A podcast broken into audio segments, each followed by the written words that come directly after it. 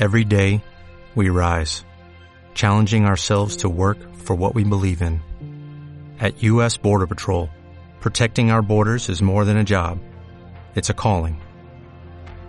Agents answer the call, working together to keep our country and communities safe. If you are ready for a new mission, join U.S. Border Patrol and go beyond. Learn more at cbp.gov/careers. Somos una iniciativa con compromiso para una generación de revolucionarios. Siempre cuestionándonos todo, con hambre de aprender y buscar herramientas para cada día ser mejor. No somos algo, somos todo eso que queremos ser. Vósferos. Hola, ¿cómo están? Bienvenidos a Vosferos. Yo soy Kenny Samantha. Yo soy Fer Altúzar. Y yo soy Daniela Uribe. El día de hoy tenemos a Santiago Limón, un escritor y director de cine mexicano. Santiago debutó en el 2018 con su primer largometraje Hasta que la boda nos separe, una comedia divertidísima en la cual yo fui actriz e interpreté a la dama de honor. Fue así como conocí al talentosísimo Santiago. Qué emoción poder platicar contigo sobre la situación actual del cine mexicano y toda la evolución que ha tenido con los nuevos streamings multiplataforma. También vamos a platicar un poquito acerca de, de, tus inicios y cómo fue que pudiste escribir, dirigir y ver tu película en la pantalla grande a tan corta edad. Bienvenido, Santiago, ¿cómo estás? ¡Qué emoción! Muchas gracias. Este, qué bonita introducción. Sí, este, mi primera película efectivamente fue donde conocí a Fernanda Altúzar. Eh, que no sé si fue su debut, no, no fue su debut en la pantalla grande, pero sí fue mi debut eh, como director. Santiago, sabemos que eres un escritor y director de cine y que pues tienes poquitos años y a tu corta edad has podido producir películas y llevarlas a la, a la pantalla grande. Pues sí, tengo, tengo pocos años, cada vez menos, ¿verdad? Como pasa en esto y cada vez en el set soy más viejo en el set. Cuando empecé era siempre el jovencito del set y ahora menos. Eh, la primera película que hice fue Hasta que la boda no se pare, que escribí y dirigí, es una adaptación de una película rusa. Y pues sí, verla en el cine fue increíble, fue un sueño y fue de lo más emocionante estar, o sea, era un sueño hecho realidad estar en una sala oscura llena de gente, eh, escuchándolos reírse de todas las estupideces que pasan en la película. Oye, cuéntanos cuál fue el proceso para poder introducir tu primera película al cine, ya las grandes ligas. Eh, es un proyecto que llegó a mí eh, a través de un amigo en Los Ángeles que sabía que querían hacer los rusos una adaptación de la película México y yo se lo llevo a una productora con la que estaba trabajando en ese momento, que era Lemon Films, que yo trabajaba ahí como guionista. Eh, les digo, yo quiero hacer este proyecto, yo voy a escribir el guion, yo la voy a dirigir. Eh, me dijeron, ¿tú por qué la vas a dirigir? ¿Tú qué has dirigido? Yo les dije, yo voy a dirigir esto, me da igual. Secuestré la película, no les di opción y eh, ingenuamente confiaron en mí para hacerlo y bueno, este, muy agradecido de que me dejaron dirigirla y, y no les fue tan mal. Entonces, por ahí empecé. ¡Wow! ¡Qué increíble historia esa de que secuestraste la película! Apropiándose. Pero, apropiándose, ser valiente. La verdad, hay que tomar siempre riesgos en la vida, ¿no? Para ganar. Pero, ¿qué películas te han inspirado para seguir con tu carrera y qué directores admiras? Uf, eh, pues veo de todo, la verdad. Me gusta desde el cine más, más clavado. Este, y en la universidad, pues estudié cine además, entonces, pues era un clavadazo de todo tipo de cine, pero también me encanta el cine este, comercial, este, me encanta también ver, o sea, me encanta ver Mean Girls, me encanta Pitch Perfect, me encanta este, cualquier comedia con, con, o sea, me encanta Bridesmaids, este, eh,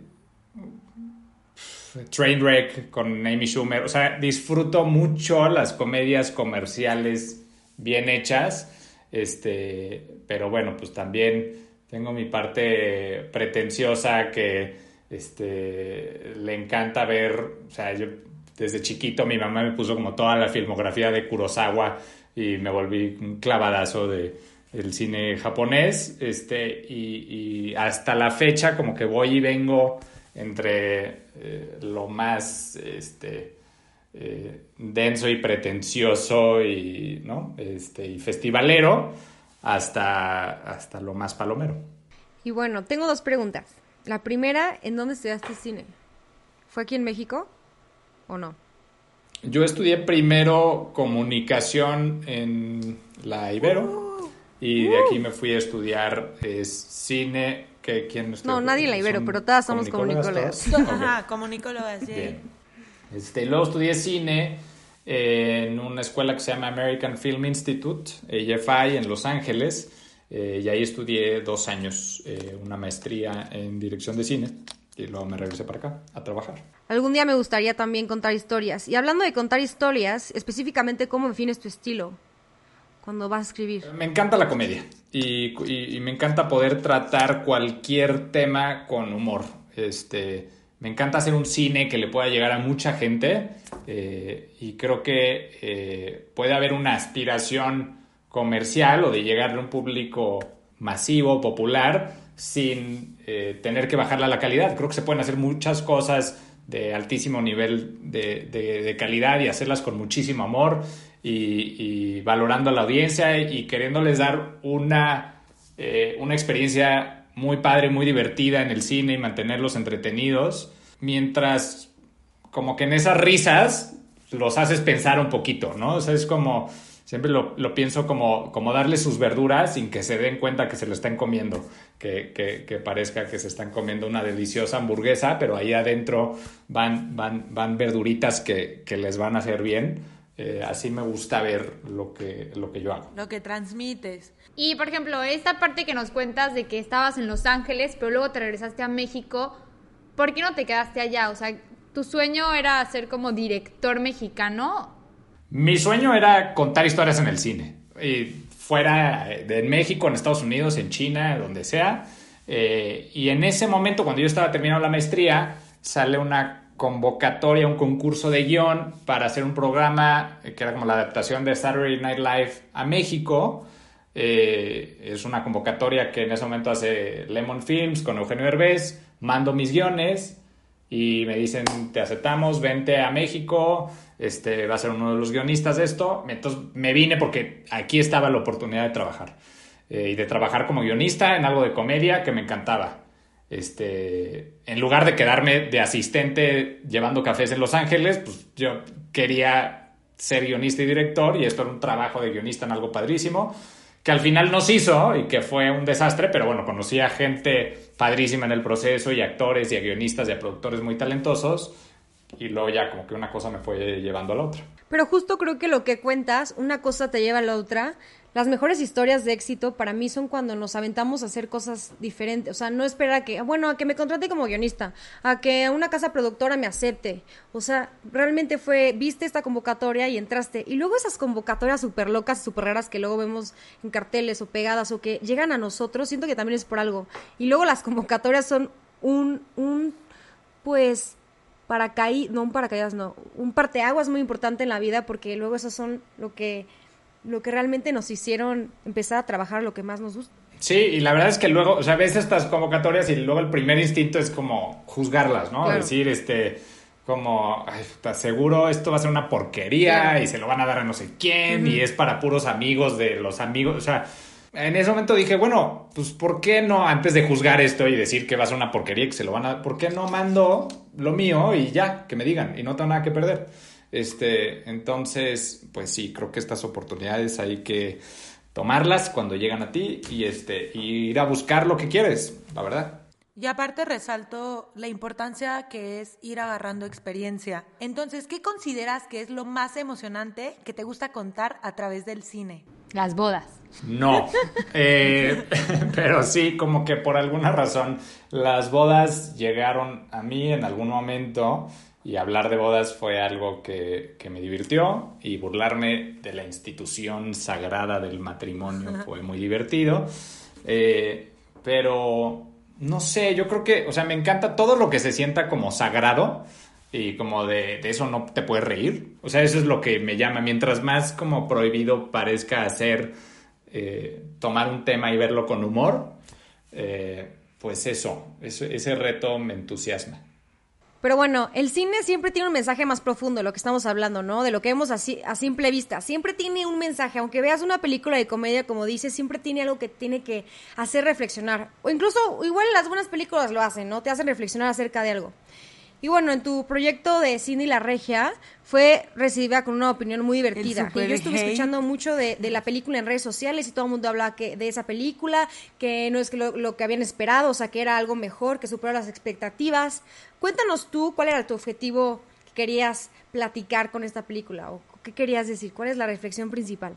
Sí, fue, fue muy divertido porque la gente empezó a hablar pésimo de la película antes de que se estrenara. Este, nada más como que salió la campaña y la gente empezó a odiarla en Twitter.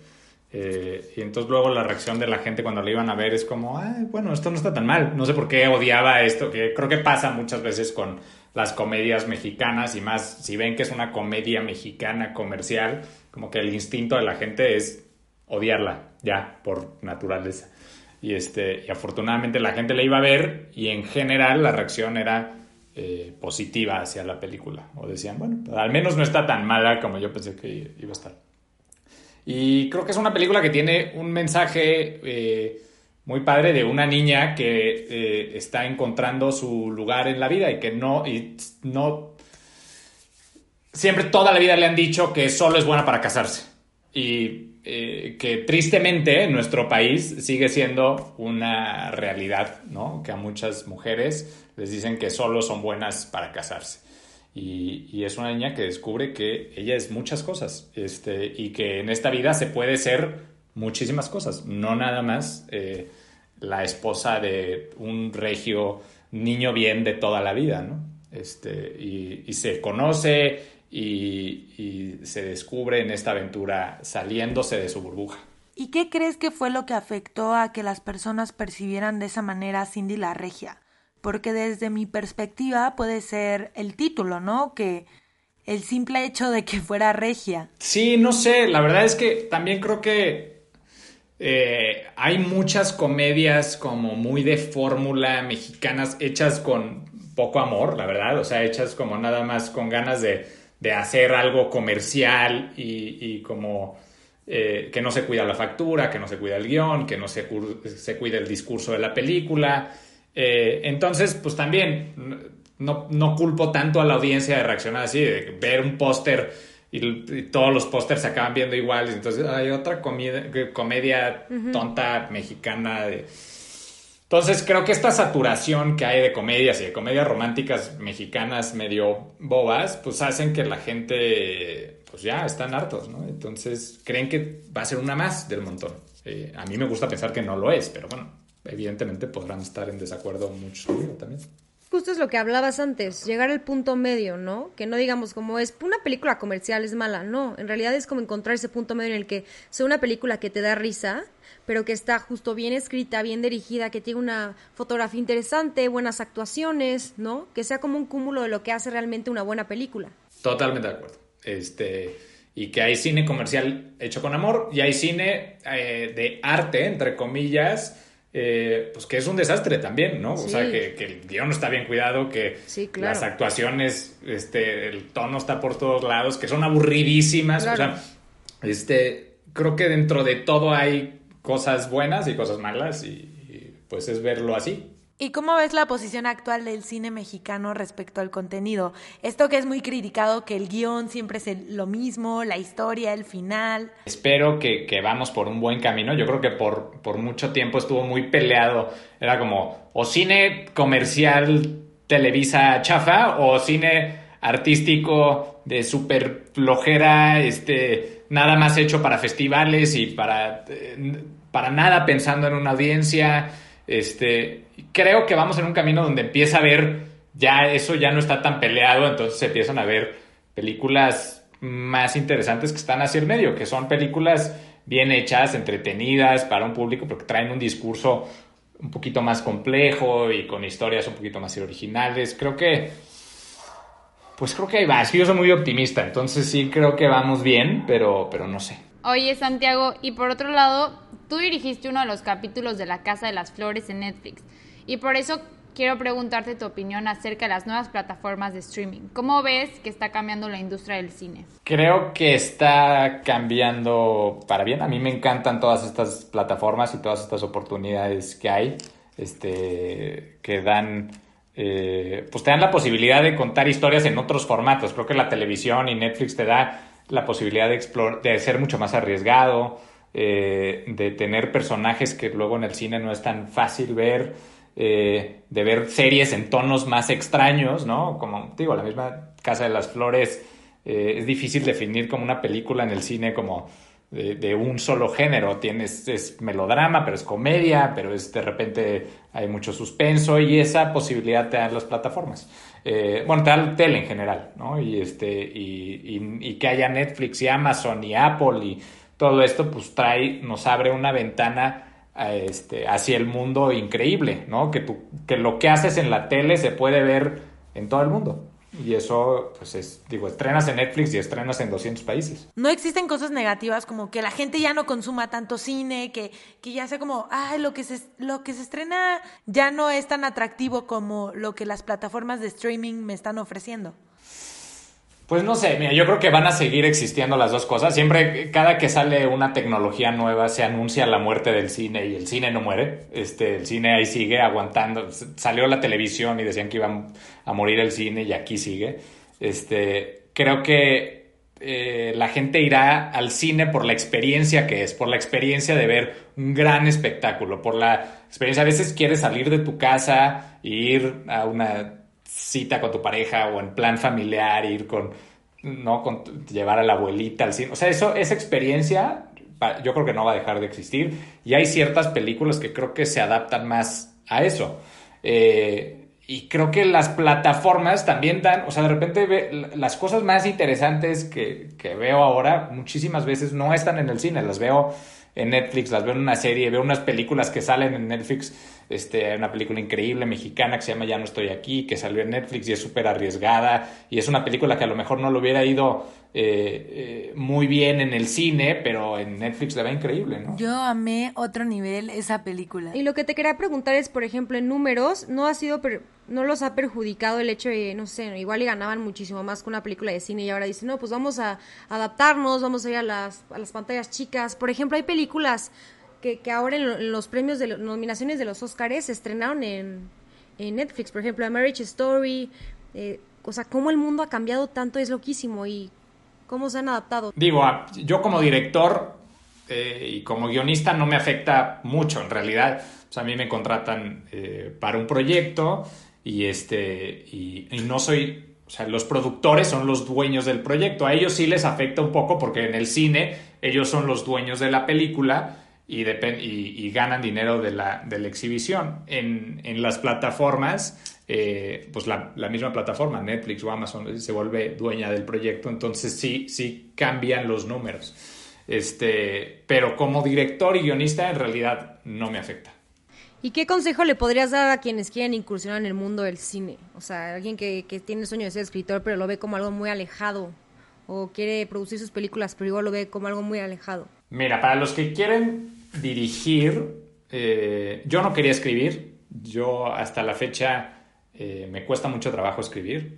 Eh, sentarme y enfrentarme a una página en blanco es así una pesadilla.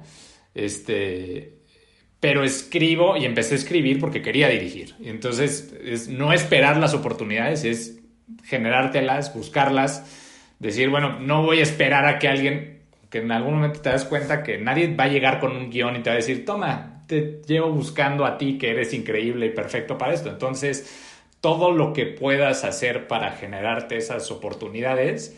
Eh, y desde escribir algo, bueno, a lo mejor dices, pero ¿cómo voy a financiar esto? Pues escríbete algo de cinco páginas que puedas producir en tu casa y lo subes a YouTube, lo subes a... Sí, este, y, y, ir buscando eso, yo creo que es el mejor... No hay un camino realmente en esto y cada quien tiene una historia diferente de qué le funcionó y qué no, pero creo que el hecho de, generarte tú las oportunidades de trabajo en la, en la mayoría de los casos, creo que eso funciona. Y por decir con los comentarios que existen de que no, es que el mundo del cine es súper elitista, tú no entras ahí si no tienes un súper contacto. Yo creo que todos quieren, o sea, todo el mundo está en busca de talento y todo el mundo, yo no conozco ninguna productora que no le llegue un guion, o que no esté buscando un gran guion, este, o que no le llegue un guion y que no diga, no, este no, no lo conozco, este, o no es mi amigo, este, no, no, no le voy a dar el trabajo, le voy a dar a este el guion feo de mi amigo, se lo voy a dar a él. La verdad es que no, no creo que, que pase, creo que es una excusa que muchas veces, pues, nos inventamos eso, este, para, no sé, por eso, como excusa, pero pues escriban algo padre. Es que nos da miedo intentarlo. No, de hecho, Yo de, creo que sí. de hecho te tenemos que decir algo. Tenemos un No, guion please, no. nosotros. No, por favor. Tenemos Claro, muy bien. O sea, sí lo tenemos, pero Muteala, Kenny, ahori- ahorita no es el tema. Mándalo. Estuvo muy bueno. Y sí, yo, yo estoy súper a favor de, de arriesgarnos. Lo primero que les dije a mis amigos de equipo fue como, oiga, no nos cuesta nada mandarlo, chicle y pega. Creo que es algo muy bueno. Y justo tú eres un gran ejemplo y nos has, bueno, a mí me inspiraste muchísimo ahorita para salir ahí, tocar puertas para las oportunidades y no esperar a alguien. Para nada, creo que está bien. Manda tu guion. Es un guion de 10. Sí, Obi, pero Dani siempre aprovecha las oportunidades. Pero bueno, ya, ya, ya. Continuemos con el tema. No hay nada más cool que un director de cine te recomiende películas para ver. Entonces, cuéntanos un poquito tu lista preferida. Probablemente una de mis películas favoritas es eh, The Apartment de Billy Wilder. Eh, El graduado con Dustin Hoffman es otra película que, de la que o sea, la veo y la veo y no dejo de aprender de ella. City Lights de Chaplin. Election de Alexander Payne, otra comedia con, con Reese Witherspoon que es este, increíble y que habla del mundo de como que en una elección en un high school gringo hace una crítica social increíble y luego, bueno, otras que mencioné, que más actuales, a mí Pitch Perfect me parece increíble, Mean Girls me parece de lo más divertido que hay y, y- y- me parecen películas que te dicen mucho más de lo que parece que te están diciendo, sí, sí, sí tienen como una temática un poquito más compleja de, de lo que parece. Este, Es que no todo el mundo entiende la connotación de Mean Girls, pero la verdad es que es buenaza, ¿no? No solo es el bullying de la escuela, cero. Mean Girls es increíble y habla como de, de cómo tirar a un tirano. O sea, lo puedes ver como un estudio sociológico eh, de lo más complejo. Ahí está todo en Mean Girls. Este, y, y- y, bueno, tiene unos grandes chistes también. Y grandes nombres de personaje. Regina George. O sea, es como.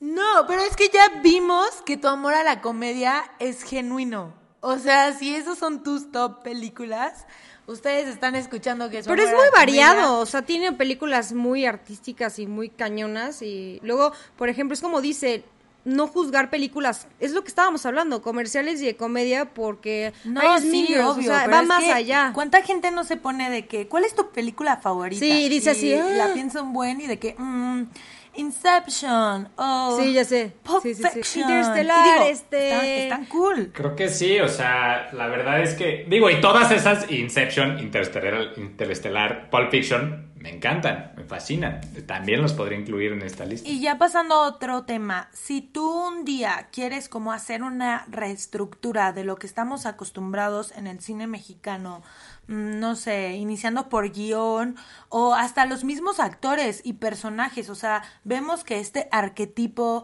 está súper definido en el cine mexicano y chale, ya con los mismos actores, ¿qué tan difícil es verdaderamente este cambio? Mira, no sé, o sea, yo creo que, yo creo que es muy difícil llegar con... eh, yo he tenido la fortuna de poder proponer a los actores que yo quiero en las películas este, en las que he trabajado eh, y, a veces he tenido que necear de pues, que el distribuidor o que el productor quieren algún actor, algún Omar Chaparro o Pero sí, sí, al fin, creo que hay que escoger tus peleas, ¿no? Y- y- y para mí ha sido muy importante decir, ok, sí, ya estamos, vamos a hacer una comedia y las comedias normalmente les va bien en este país, pero vamos a hacerla con el mejor actor o la mejor actriz para el papel. Y creo que eh, necear con esas peleas que, que para ti como realizador son importantes, de, de darle la oportunidad a talento fresco, talento nuevo, este, eh, y defenderlo con talento, decir, mira, aquí está el casting de esta persona increíble que te hace reír, que te hace llorar, que...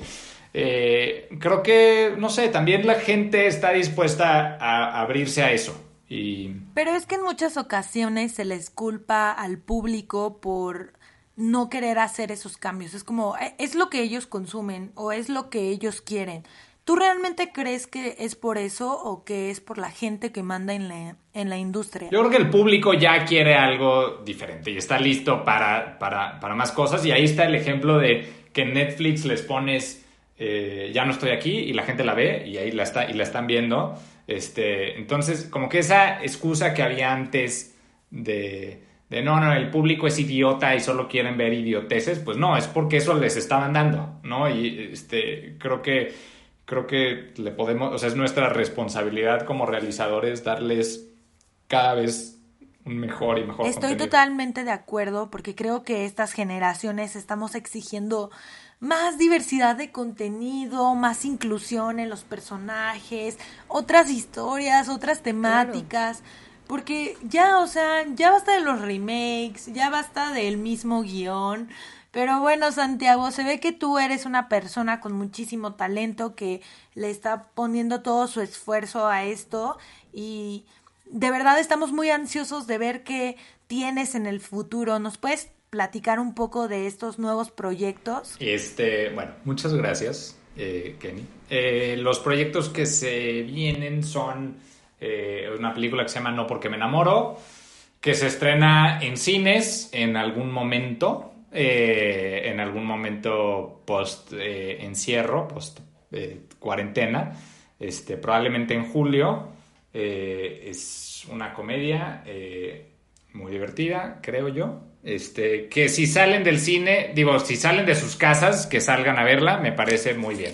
Y salgan con cubrebocas Campaña, sal de tu casa. a ver, no. porque me enamoro. A sana distancia. sana distancia. A sana distancia cuando las autoridades digan que pueden no salir. Te quedes Esa es la campaña oficial de la película. Ah, me encanta, literal. Hashtag no te quedes en casa. No, no es cierto, chicos. Todavía no es momento. Yo, yo quiero concluir con que creo que estamos en una época en la que tenemos demasiado contenido y creo que justo los streamings digitales y los streamings de, de audiovisuales han abierto muchísimo más el poder ver cine de todos lados, ¿no? También eso abre paso a que podamos ser también creadores y no tener miedo porque podemos vendérselo a un stream, a una plataforma mucho más sencillo igual y antes lo veíamos como muy alejado y ahora podemos empezar a tener estas nuevas opciones para crear contenido, también casas productoras nuevas que están surgiendo y que están haciendo cosas y que las estamos viendo, o sea, las masas lo están consumiendo porque eso es lo que está dando estas plataformas. Entonces a mí me parece que viene una ola de contenido muy, muy padre en el que nos vamos a incluir en diferentes temáticas, vamos a hablar de todos los temas que aparte pues va a ser un, un espacio para hablar de muchas cosas y pues como creadores o como consumidores viene algo bien padre para informarnos, ver y abrir los ojos. Total. Claro. Y bueno, yo concluyo con tu filosofía de vida, Santiago, que no esperemos la oportunidad, más bien no las creemos nosotras. Y pues bueno, muchísimas gracias por todo y por estar aquí. Como lo están haciendo con este podcast, por ejemplo. Ustedes, nadie les, les, les llegó con el podcast y se los dio, ustedes lo crearon y aquí está y lo comparte con el mundo. Prosumidoras. Oye, Santiago, ¿cómo te pueden encontrar en las redes sociales? Soy pésimo en, en mi actividad. Eres un super influencer. Soy, soy cero influencer.